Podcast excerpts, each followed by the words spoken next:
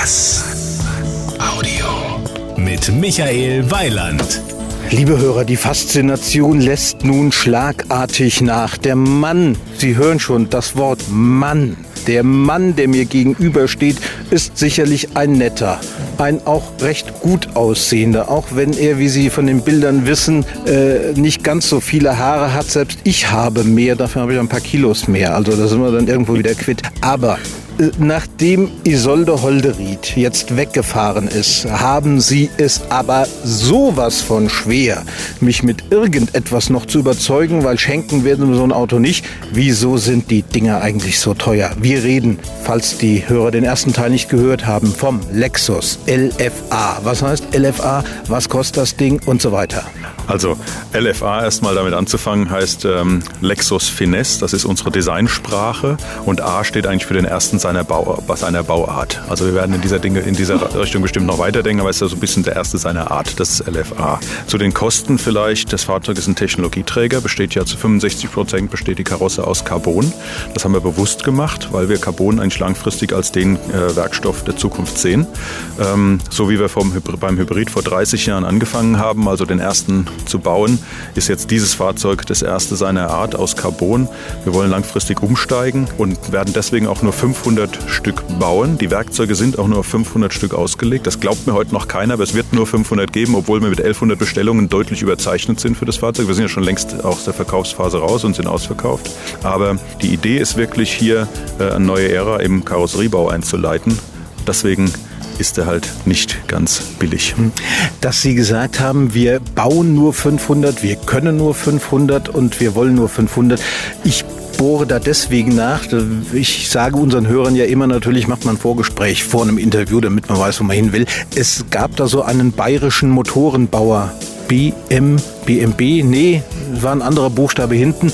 Die hatten mal ein Auto mit einem Buchstaben, der ganz hinten im Alphabet war und der dann auch eine ganz kleine Ziffer war.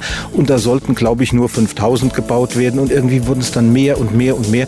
Und das fanden die Käufer dann nicht so richtig prickelnd. Ja, also wir sind da anderer Auffassung. Man muss äh, in dieser Preisklasse sein Wort halten. Alle Kunden, wir haben auch in Deutschland 15 Stück verkauft, alle Kunden haben mich x-mal gefragt, bin ich dann auch wirklich nur einer von 15 und nicht einer von 30 zum Beispiel. Ich habe gesagt, nein, da können Sie ganz sicher sein, wir werden keine Special Edition oder ähnliches auflegen. Es gibt nur die Fahrzeuge, wir können den nur zwei Jahre lang bauen. Danach werden die Werkzeuge abgebaut, weil dann die nächste Generation Carbon kommt. Wir lernen so viel jetzt schon. Wir wissen jetzt schon wieder, wie der Nachfolger eigentlich verbessert aussehen müsste. Deswegen besteht von uns aus Seite aus ein großes Interesse, nach 500 aufzuhören und dann die Technik weiterzuentwickeln und dann mal wieder ein Fahrzeug aufzulegen loslegen, was dann den nächsten Technologiesprung machen kann. Haben Sie den Preis schon genannt? Ja, das Fahrzeug kostet 375.000 inklusive Steuern und Bereitstellung. Ich habe das richtig gehört, 75.000? Nein, 375.000 Euro. Dann habe ich doch keinen Hörfehler gehabt. 300. Ich wusste natürlich, dass der Wagen so teuer ist, aber das ist so eine Summe, die auf der Zunge zergeht. 375.000 Euro. Früher habe ich immer gesagt, dafür kauft man sich ein Haus. Häuser kriegt man heute kaum noch für das Geld, muss ich ehrlicherweise auch zugeben. Aber nun, also Lieschen Müller in der Ecke und der Inhaber vom Lottoladen wird, wenn er nicht selber in seinem Lottoladen gewonnen hat, das Ding nicht kaufen können. Wer sind die Käufer, ohne dass sie Namen nennen? Ist mir klar, die wollen anonym bleiben. Aber welche Leute kaufen sowas? Ganz klar Aficionados, würde ich mal sagen. Also Leute, die wirklich, deren, die ein großes automobiles Herz, vielleicht auch das Kleingeld dafür, muss man in Anführungszeichen zu nennen, aber äh, getrieben von automobiler Leidenschaft. Leute, die vielleicht sehr viel geleistet haben in ihrem Leben, sehr viel leisten, sich ein Stück weit belohnen damit, die aber was ganz Besonderes kaufen wollen, das es also wirklich sonst auch nirgendwo gibt. Das ist das erste Fahrzeug weltweit, das in einer Kleinserie, aber in Serie Carbon als Karosse verbaut, gibt es bisher nur in der Formel 1. Und diese, diese exklusive exklusive Technik, gepaart auch mit dem Motor, 10-Zylinder, Hochdrehzahlkonzept, über 9000 Umdrehungen, ähm, sehr leichtes Fahrzeug, 1400 Kilogramm. Ähm, diese besondere Kombination ist etwas, was solche Leute fasziniert und die, ich sage mal so, die schlagen dann auch zu. Das ist auch für uns äh, sehr dankbares Geschäft, weil die, diese hohe Leidenschaft, die da mitkommt, die Sie ja vorhin schon selber erleben durften, ähm, das ist auch für uns ein bisschen weit eine Belohnung für die harte Arbeit.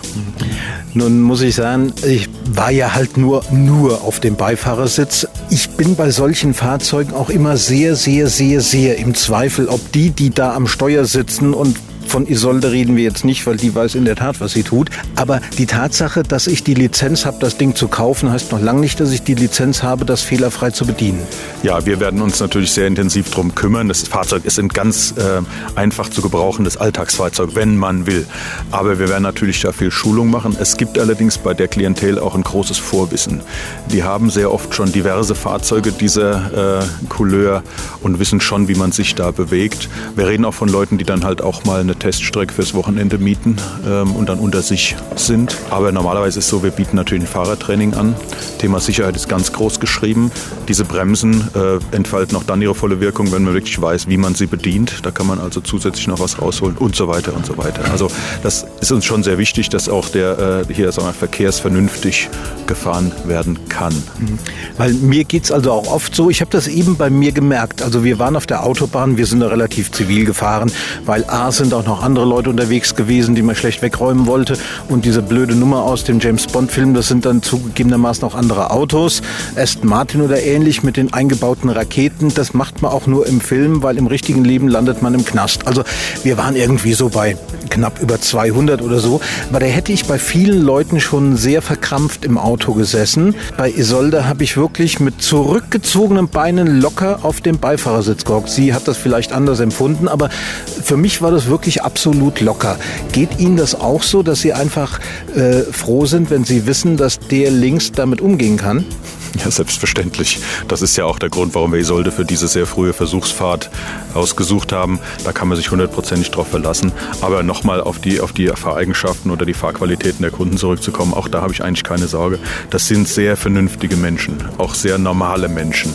Und die wissen ganz genau, was sie da bewegen. Also, und das können Sie auch an der äh, Unfallstatistik sehen, da passiert nicht viel. Die Leute wissen genau, wenn ein Fahrzeug das 315 km/h Spitze fährt, das können sie auf deutschen Autobahnen fahren, aber dann vielleicht so sonntags morgens um vier. Dann sind sie ganz allein und dann wird auch sowas mal gefahren, aber im Alltag nicht.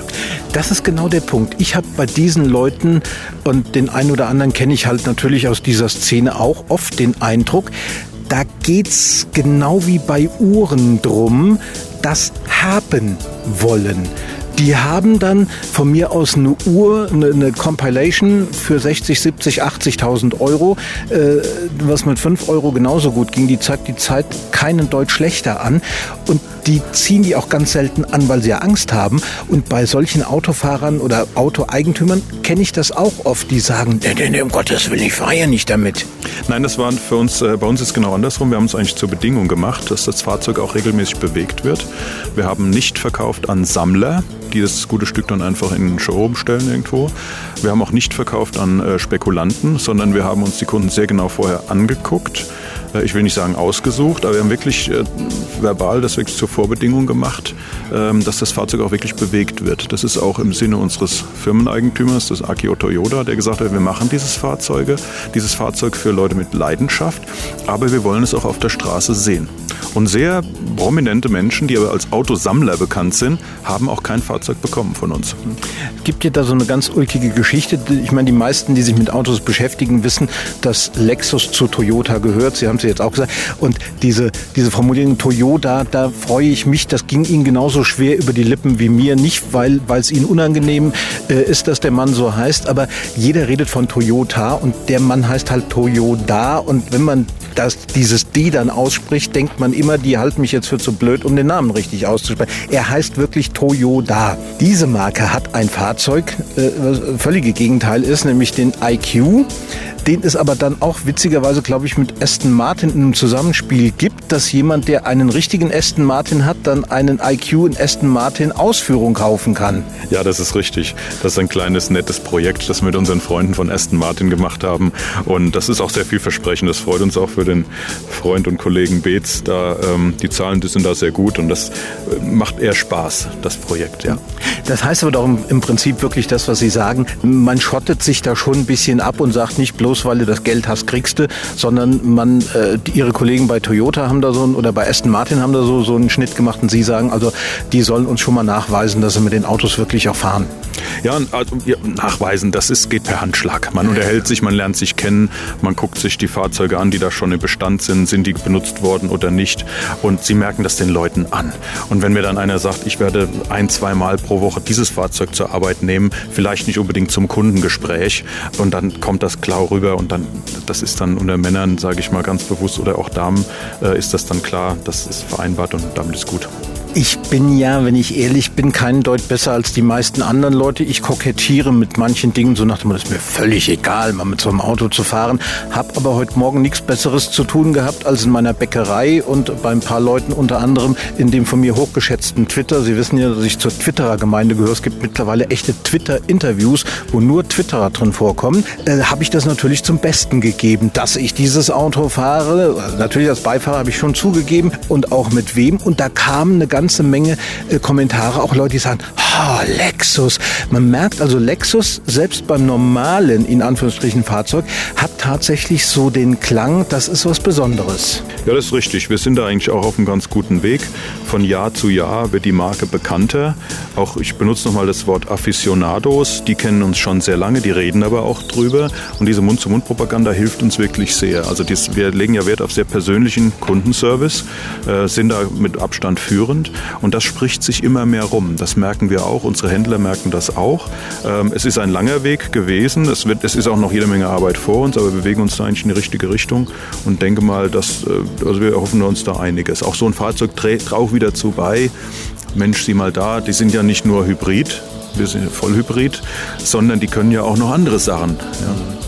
Womit wir im Prinzip jetzt wieder da ankommen, wo wir eben begonnen haben, nämlich beim LFA. Wir werden jetzt nicht erzählen, wo wir sind, obwohl, wenn das gesendet wird, sind die Autos ja eh schon abgeholt worden. Äh, aber ich glaube, das wäre Ihnen jetzt äh, im Moment nicht ganz so angenehm, wenn morgen hier äh, die Meute der Eifler, ich meine, so viel können wir ruhig erzählen, dass wir in der Eifel sind, aber wenn die Eifler Meute plötzlich hier rundum auftauchen würde. Nein, aber wir laden die ganze Eifelmeute, ich zitiere jetzt nur, äh, meine das wirklich positiv, gerne ein zum Nürburgring. Da fahren wir mit, mit zwei LFA, dann im Renntrim, nicht im Serientrim. Und äh, wir sind auch dieses Jahr ambitioniert. Das ist ja jetzt am äh, 24-Stunden-Rennen in zwei, drei Wochen. Und da lade ich jeden ein, gerne mal hinzukommen, sich das anzugucken. Ist schon was Besonderes, wenn das Fahrzeug mit dem sehr speziellen 10-Zylinder-Sound dann an einem vorbeifährt. Ich habe übrigens eben versucht, bei Isolde rauszukitzeln, ob sie es Walter Röhrl nachtut, der gerade sein Comeback äh, auf der Langstrecke eingeläutet hat. Ähm, also sie hat nicht so richtig Nein gesagt, hat aber gemeint, also im Moment könnte sie sich noch nicht so richtig vorstellen. Äh, aber Sie wissen ja, wie das ist. Ne? Nicht, nicht Nein sagen könnte, ja, also ich könnte mir das schon gut vorstellen. Ja, sicher. Also das, äh, wir arbeiten ja seit Jahrzehnten mit Isolde Holderried sehr erfolgreich zusammen und äh, da soll man niemals nie sagen. Man muss sich immer so eine kleine Hintertür aufhalten, gerade wenn, wenn so jemand, der ja in der Vergangenheit äh, wirklich gigantische Erfolge gefeiert hat, dann irgendwann sagt, Leute, ich brauche ein Auto. Ich glaube, dann kriegt es bei uns jederzeit Unterstützung. Mhm. Wobei ich jetzt überlege, wie wir aus der Nummer rauskommen, wir zwei. Weil ich pflege auch immer zu sagen, ich kenne die seit 20 Jahren und wenn man sie dann so sieht, dann müsste man ja sagen, die muss ja schon ganz schön früh gefahren sein. Also sie sieht noch verdammt jung aus, gell? Ja, ja das, ähm, das, sehen wir auch so und ist natürlich für uns ein sehr charmanter auch Träger der Marke Lexus ja, als Markenbotschafter und äh, das ist ein sehr schönes Geschäft für uns. Also mit den Jahrzehnten relativieren wir. Ich habe mit ihr gesprochen. Ihr Sohn ist jetzt sieben und fährt am Samstag sein erstes Kartrennen und ich meine, dass die Isolde dann jetzt mit knapp 30 noch gut im Geschäft ist, finde ich schon in Ordnung. Alles gut. Das war ein Beitrag von Michael Weiland. Mehr zu diesem und anderen Themen gibt's auf was-audio.de.